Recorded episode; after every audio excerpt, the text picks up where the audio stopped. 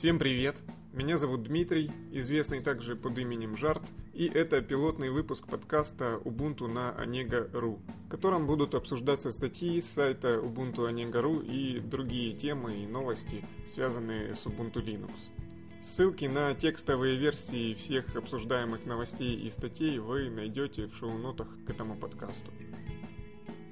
Без долгих предисловий сразу перейду к обзору статей и новостей. Самая главная новость прошедшего месяца – это, конечно же, релиз Ubuntu 11.04 с кодовым именем Natty Narwhal или «Изящный Нарвал» в переводе на русский.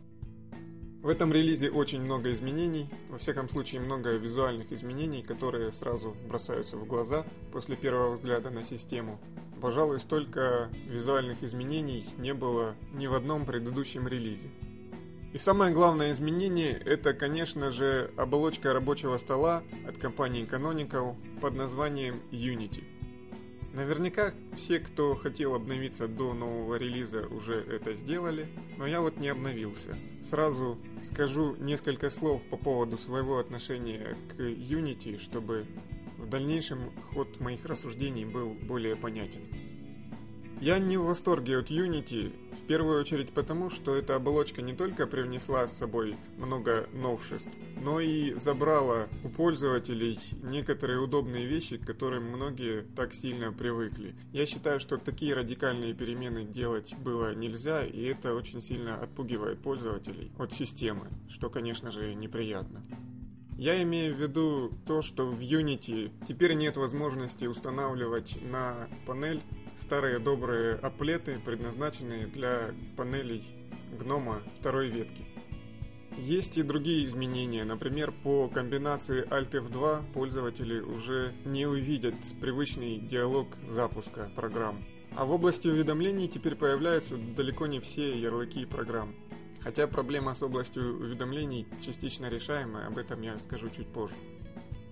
Трудностей в вопросе выбора также добавил недавно вышедший GNOME 3, Откровенно говоря, я не понимаю, почему компания Canonical не бросила свои силы на поддержку и внедрение третьего гнома, а занялась разработкой собственной системы, тем более, что эта система является надстройкой над второй версией гнома, которая наверняка скоро станет устаревшей.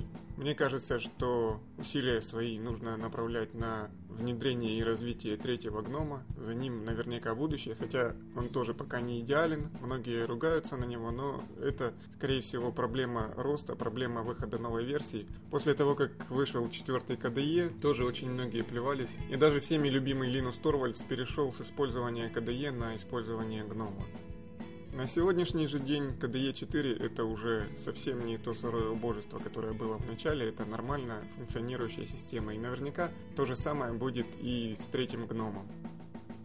Для версии 11.04 Canonical даже не удосужилась добавить третий гном в официальные репозитории, что очень расстраивает. Вот, и мой дальнейший план действий таков, что я буду дожидаться выхода релиза 11.10 там обещают добавить в официальные репозитории GNOME 3.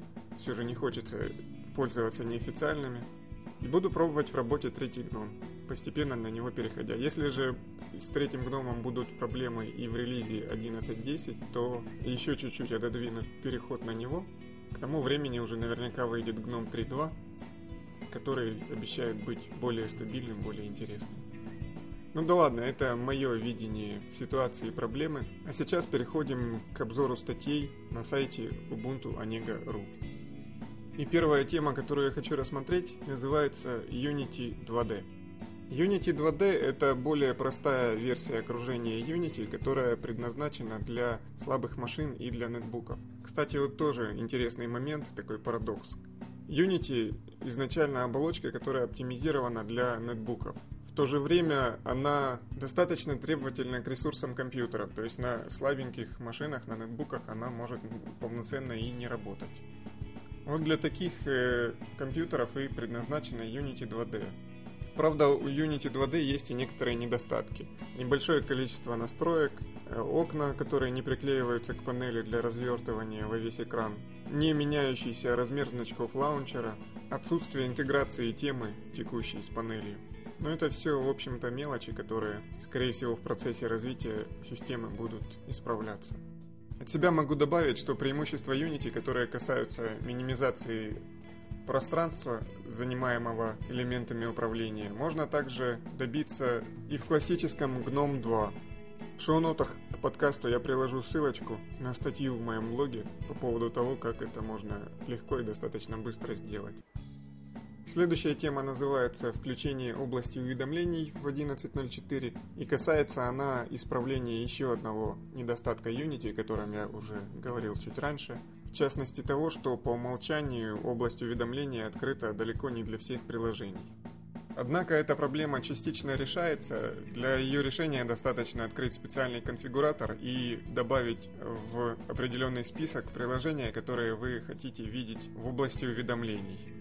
Подробности по этому поводу вы найдете в статье по ссылке в шоу-нотах, поскольку в аудио варианте озвучивать их не очень удобно. Но этот способ тоже не идеален, не лишен недостатков, поскольку некоторый функционал, который изначально присутствовал на панели GNOME 2, здесь будет отсутствовать. В частности, например, иконка пиджина на панели не будет отображать текущий статус. Подобный же недостаток будет наблюдаться и в некоторых других приложениях. И следующая новость также связана с исправлением одного из недостатков Unity.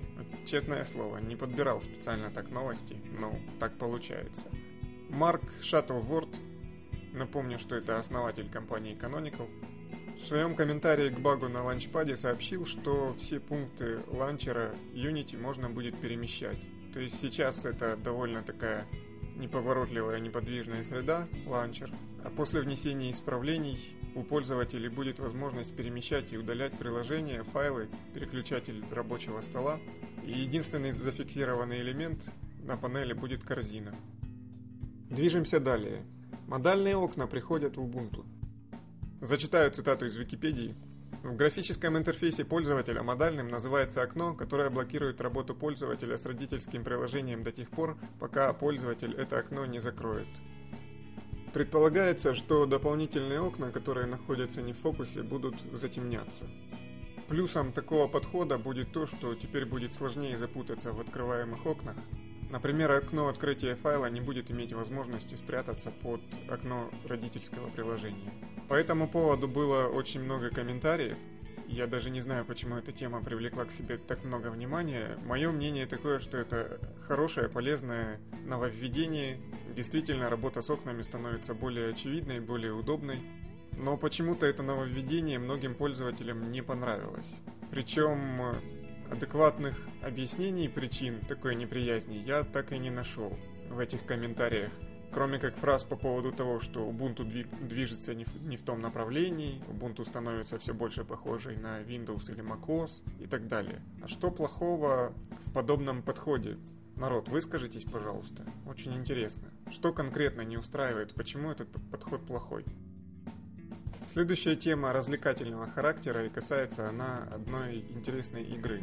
Игра эта называется Angry Birds. Вы, возможно, про нее слышали. Изначально она была создана под операционную систему iOS и приобрела невероятную популярность на различных портативных девайсах, после чего ее начали портировать и на другие платформы. Вот с недавнего времени появилась возможность поиграть в эту игру и на Ubuntu. Причем не нужны никакие эмуляторы, ни Wine, ни эмулятор Android или еще какой-то платформы. Теперь в эту игру можно играть просто в браузере. Теоретически в эту игру можно играть на любом браузере, но реально в Firefox, например, у меня это сделать не получилось из-за ужасных тормозов. То есть в игру она работает, да, но в нее играть просто невозможно. Работает она нормально в Chrome.